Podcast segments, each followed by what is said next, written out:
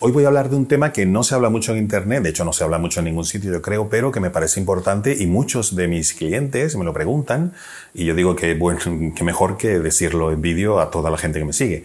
Y es, ¿qué distancia es apropiada a la hora de hablar con otra persona para que sea efectiva esa conversación, incluso para que podamos persuadir, pero no invadir? que la otra persona no se sienta invadida en, en, esa distancia que estamos preservando. Y lo primero, esa distancia no es fija, tu distancia es fija, pero cada persona tiene una distancia. De hecho, incluso es cultural. No es lo mismo eh, la relación interpersonal entre una persona de Alemania y una persona de Colombia, por ejemplo, española, latina. Nuestra cultura, nuestra idiosincrasia hace que la gente latina tenga mucha más... Eh, yo diría, preponderancia al toque físico, al contacto físico, al estar cerca, al compartir muy, muy, muy de cerca cosas que otras culturas, o, sí, otra idiosincrasia, por ejemplo, la sajona o la japonesa, la oriental, es sumamente diferente. Entonces, en este sentido hay muchas variables que podemos controlar, que podemos conocer y otras no. Por ejemplo, si ya sabemos que es una persona que viene de, o que se ha criado en la cultura oriental o en el norte de Europa, posiblemente ya de plano, a primeras, tenemos que preservar una distancia mayor, si nosotros somos latinos eh, o del sur de Europa, eh, una distancia mayor a la nuestra. Por lo menos para empezar, para no que la otra persona no se sienta invadida. Luego ya, si hay signos de que no hay ningún problema, vas acercando porque la cercanía, en mi opinión, ayuda al contacto personal, ayuda a la relación, ayuda a la, posibilidad de persuadir, de convencer, de conectar, de estrechar lazos. La cercanía física, estoy hablando física, el contacto físico, el cómo damos la mano, el cómo tocamos a la otra persona en el hombro, en el brazo, etc. Entonces, punto número uno, intenta analizar un poco el marco. en dónde se, se está produciendo ese hecho. Porque no es lo mismo conocer a una persona en la playa que en tu casa, que en un ascensor, o en una fiesta. Cada entorno tiene ese espacio vital que tienen las personas donde se sienten protegidas, no es fijo, va agrandándose y reduciéndose de acuerdo al entorno, a la experiencia. Si hay una persona ya conocida de confianza al lado, que hace que ese, mm, esa distancia se reduzca. Entonces, si yo conozco a una persona que es de Noruega, pero en mi casa, invitada por una persona que es muy amiga mía, esa persona que, hombre, digo Noruega, por favor, solo como no, no, quiero generalizar, pero lo pongo como un ejemplo de una persona de un país donde posiblemente el contacto físico entre las personas no es el mismo que en Colombia, que en Argentina o que en España o en Portugal. De hecho, incluso dentro de España no es lo mismo una persona, digo eh, en cuanto a idiosincrasia, del norte de España que del sur de España, de Cádiz, por ejemplo, que es donde yo he nacido.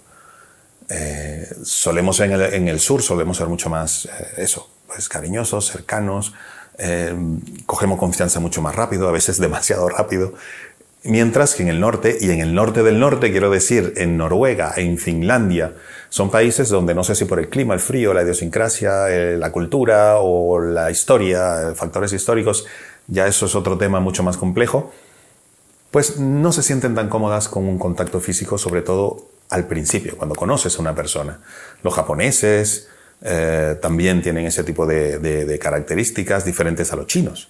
Entonces, ¿qué tenemos que hacer? Primero, intentar respetar, respetar el espacio vital de la otra persona, no intentar que la otra persona asuma el nuestro, quiero decir, acercándonos como hasta que nosotros nos sintamos cómodos, porque la otra persona ya hace rato puede estar incómoda con una distancia eh, prudencial. Por supuesto, en un ascensor hay situaciones a veces chistosas y a veces incómodas, ¿no? Esas personas que quedan así y lo que te pones es a ver los números de, las plantas donde va subiendo, bajando el ascensor, te pones a, a, leer o te pones a buscar alguna cara conocida para decirle algo, porque, claro, eh, tu espacio vital está invadido rápidamente y por personas muchas veces, muchas veces que no conoces, que no sientes confianza en ellas y las tienes aquí, aquí, aquí o detrás.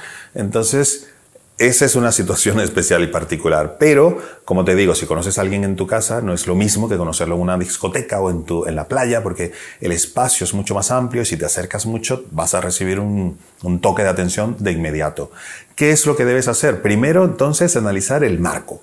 ¿Dónde estás conociendo a esa persona? Si puedes un poco intuir qué tipo de idiosincrasia tiene, etcétera, mejor. Y entonces poco a poco irte acercando, irte acercando irte acercando, dando la mano, cuidado con tocar el hombro, ese tipo de cosas que en tu idiosincrasia, en tu cultura pueden ser muy normales, incluso afectivas, de cercanía, de apertura, pero a otras personas les puede chocar un montón.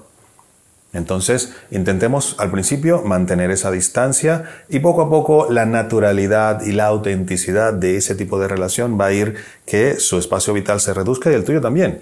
Y llega un momento en que haya un contacto natural, sincero, honesto, nada más. Eso sería lo importante, que sea algo natural que se vaya consiguiendo. Lo que sí yo tengo claro es que para persuadir, para convencer, para conectar con una persona, Mientras más cerca estés de ella, muchísimo mejor, porque influyen muchos más aspectos, eh, estimulas muchos más sentidos de esa persona y no solamente la vista o el oído con lo que dices, sino también el tacto, el olfato, el gusto, incluso no es que te vayas a probar a la otra persona, pero el olfato y la vista hace que el cerebro de la otra persona perciba sabores, aunque no esté probando, no te esté dando un lametón en la piel.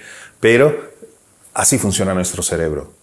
Nosotros podemos estimular con imágenes el olfato, con imágenes el gusto, con imágenes de un producto, un café con el humito, o un filete de ternera con el humito, o un plato espectacular, ¿no? Que ahí te está, incluso empezamos a salivar. ¿Por qué? Porque se estimulan muchos sentidos en nuestro cerebro. No entra físicamente eh, las partículas del olor, o del gusto en nuestros sentidos, pero nuestro cerebro funciona de manera muy parecida y el efecto que produces en la otra persona también es muy parecido. Entonces, intentemos de alguna manera acercarnos lo más posible dentro de la comodidad, dentro del sentido común de la situación y lo más importante, que todas las personas se sientan cómodas, todas, todas. Entonces, ¿qué distancia tenemos que tomar? La menor posible, la menor posible. Si estás en la playa, posiblemente pueden ser dos metros. Si estás en un ascensor, cero centímetros. Si estás en tu casa, pues posiblemente mucho más cerca que si estás en una oficina o te presentan a un posible cliente eh, en, su oficina, en su sitio de trabajo. Entonces, el sentido común te lo va a decir, pero que sea un factor a tomar en cuenta por ti.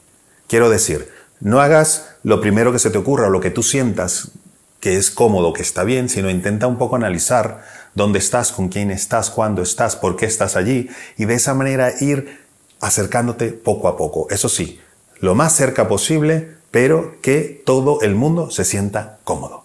Muy importante. Si te ha gustado este vídeo, dale a me gusta y dale a la campanita porque vamos a seguir hablando muchísimo de temas que yo a veces eh, no veo en internet, otras, veces sí, pero yo te daré mi punto de vista, que por cierto siempre intento por lo menos basarlo en estudios, en, en estudios científicos, quiero decir, en lo que se va últimamente descubriendo ¿no? en universidades y en escuelas de negocios, para que tengas esa información rápido, instantánea y que puedas usarla para tu beneficio o el beneficio de la gente que está contigo. Un gran abrazo y te espero en el siguiente vídeo.